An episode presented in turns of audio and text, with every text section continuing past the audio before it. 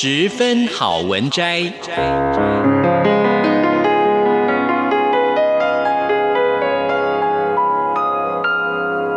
十分钟的心灵补给站。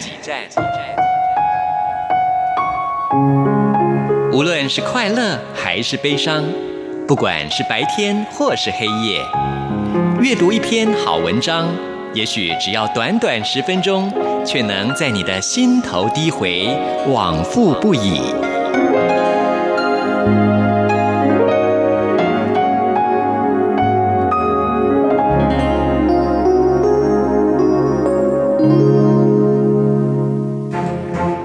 寒冷的冬夜，刺骨的风吹进这岛上每一扇忘了关上的缝隙。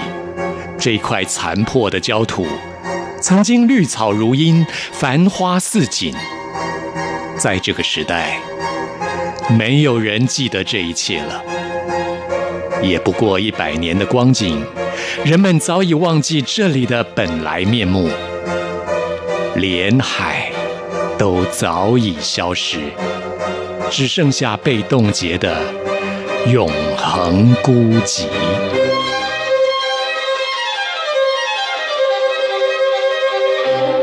对抗这个时代的黑暗，没有别的办法。少年彻夜未眠，思考如何才能突破困境。每个人都有意见，七嘴八舌，却谁也说不出个所以然。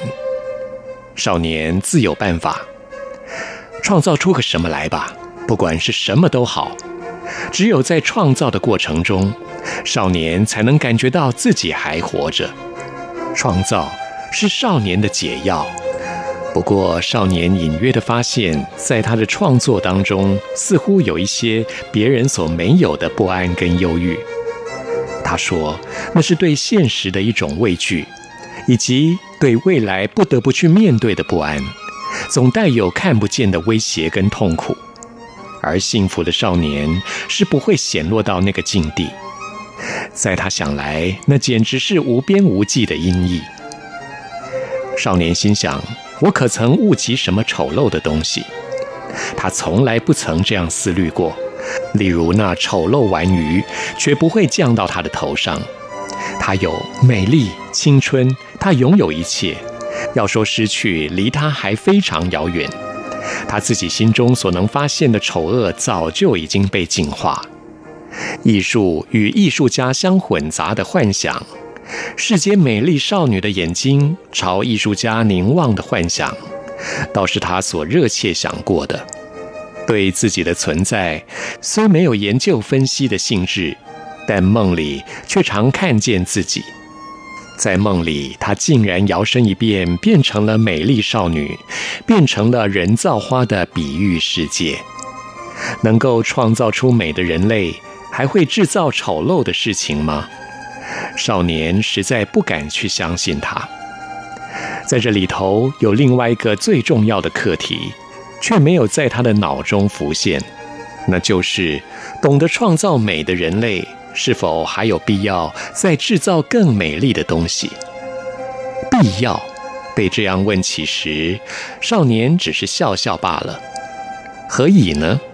因为他的创作可不是随着必要而产生的，那完全是一种自然的情势，哪怕自己在心里是如何的抗拒它，他的创作可非叫他动手去做不可。如果说是必要的话，总得有个欠缺为前提，但是少年一点都没有。无论如何的思索，一点都没有。他把创作的泉源总以“天才”一词轻易地加以概括。另一方面，他不相信自己所不能意识到的深沉的欠缺。即使相信了，与其说他是欠缺的，他倒喜欢称他为天才。话虽然这么说，可是并不意味着少年对自己的作品完全丧失批判的能力。例如，当有前辈赞赏他某一个作品时，他自己却觉得他的创作太轻薄，太令人难以自处。这首作品就像透明的玻璃，切口那么青春，也像是铜铃般的眼睛，里头藏着多少恋情。别人的赞赏固然让少年高兴，可是他在丹逆当中拿着傲慢来拯救自己。说实话，对于别人拥有的才情，他也是敬佩多少的。在很多前辈当中，少年的才能的确相当出众，但是不能仅凭着这句特别的话，就让他内心产生沉甸甸的感觉。在他的内心，总是有冷酷的一面。即使别人不那么挖尽言辞地称赞他，他恐怕也不得不承认自己的才能。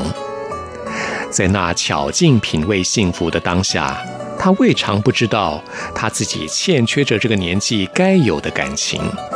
当别人在春天、秋天哭泣的时候，每个人都哭了，只有他不哭，他一点也不想哭。他心想，那些哭丧的脸离他的心远远的。他知道自己是敏感的，但是他的敏感完全不同于其他人，是朝另外一个方向去的。另一方面，引人哭泣的事情，在他心中根本不会起任何的反响。原因在于他已经厌倦了寄托于大自然的变化来创作这种方式，他已经转移到讴歌内心深处的诸多变化了。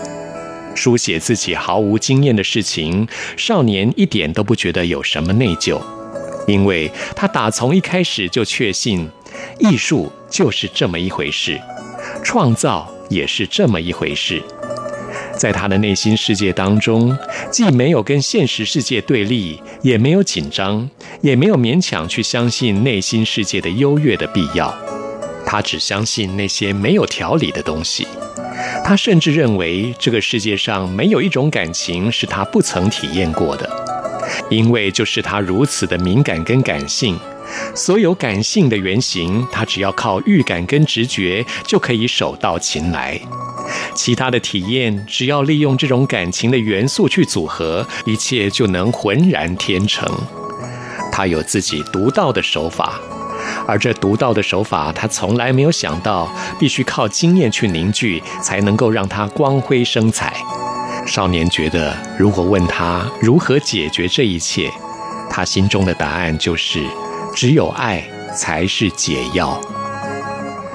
以上为您播讲的是冬夜的永恒孤寂第九章，谢谢收听，我们下次再会。